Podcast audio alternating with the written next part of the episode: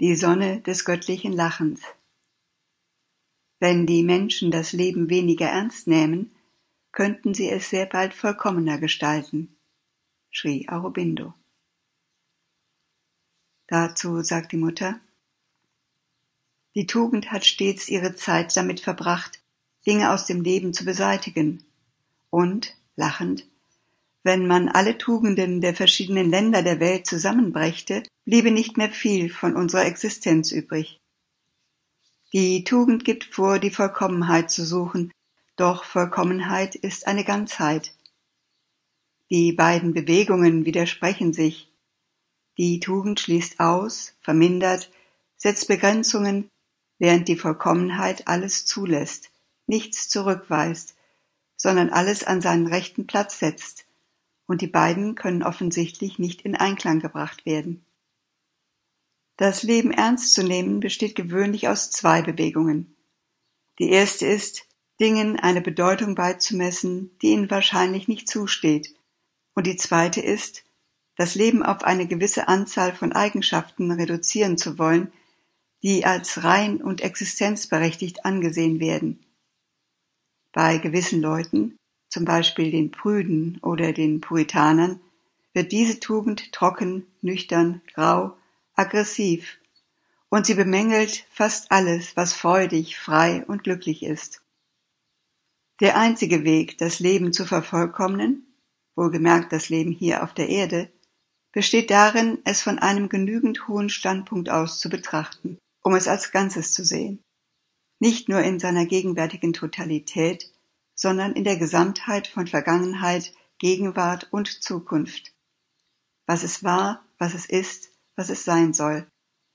Man muss fähig sein, alles auf einmal zu sehen, denn dies ist das einzige Mittel, alles an seinen Platz zu rücken. Nichts darf beseitigt werden, nichts soll beseitigt werden, sondern jedes Ding soll an seinem Platz sein, in einer totalen Harmonie mit allen anderen.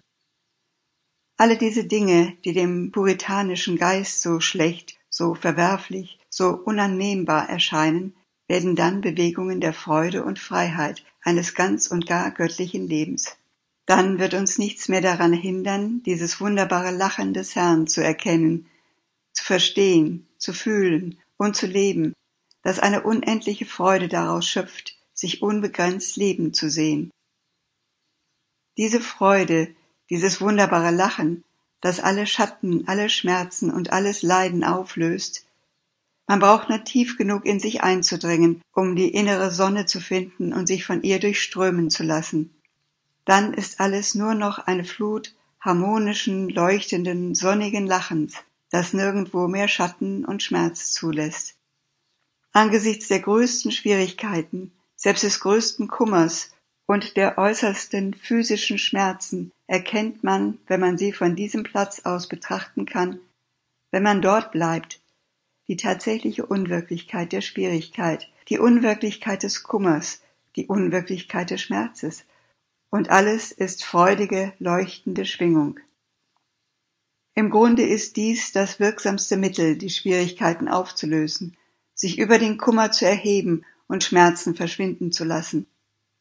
Die ersten beiden sind relativ leicht zu beheben. Relativ. Beim Schmerz ist es schwieriger, weil wir gewohnt sind, den Körper und seine Wahrnehmungen als extrem konkret und eindeutig zu betrachten. Aber auch hier liegt es nur daran, dass man uns nicht gelehrt hat und wir nicht gewohnt sind, unseren Körper als etwas Fließendes, Plastisches, Ungewisses und Wandelbares anzusehen.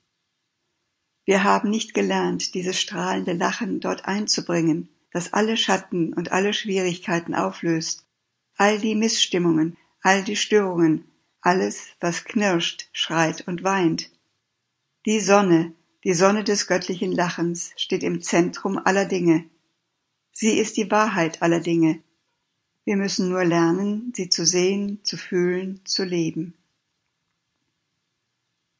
Die größten Schwierigkeiten bereiteten mir immer die Leute, die das Leben ernst nehmen.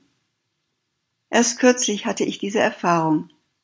Alles, was ich von Leuten sehe, die ihr Leben dem spirituellen Leben widmeten, die den traditionellen Yoga praktizieren, die sehr ernst sind, die überall Gegner sehen, überall Hindernisse, überall Dinge, die man nicht tun soll, überall Verbote.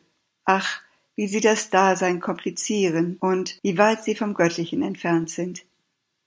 Ich sah das neulich bei jemandem, den du kennst. Bei diesen Leuten darf man dies nicht tun, darf man jenes nicht, darf man nicht. Heute darf man das nicht tun und morgen darf man jenes nicht tun, darf das nicht essen, darf jenes nicht. Und auf keinen Fall, auf keinen Fall dürft ihr euer alltägliches Leben mit eurem frommen Leben vermischen. Oh weh! Und so entsteht dann eine Kluft. Es ist haargenau das Gegenteil von dem, was ich jetzt spüre.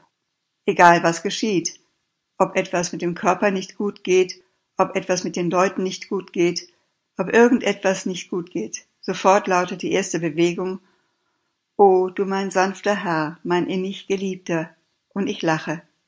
Dann geht alles gut. Neulich tat ich das. Es geschieht spontan und unverzüglich, nicht erdacht, nicht gewollt, nicht ausgearbeitet, nichts dergleichen. Es kommt einfach so.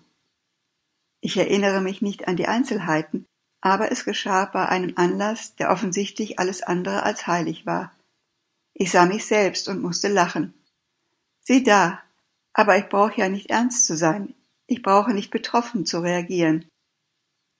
Sobald das geschieht, werde ich argwöhnisch. Mutter macht ein ernstes Gesicht und sage mir, oh je, irgendetwas stimmt nicht. Es muss irgendein Einfluss oder sonst etwas in die Atmosphäre eingetreten sein, das nicht hineingehört. All die Schuldgefühle, jedes Bedauern, all dies, oh la la, das Gefühl der Unwürdigkeit, der Schuld. Und wenn wir dann etwas weitergehen, das Gefühl der Sünde. Nein, sowas. Das scheint mir einem anderen Zeitalter anzugehören, einem Zeitalter der Dunkelheit. Auszug aus Mutters Agenda, Band 4 vom 4.1.1963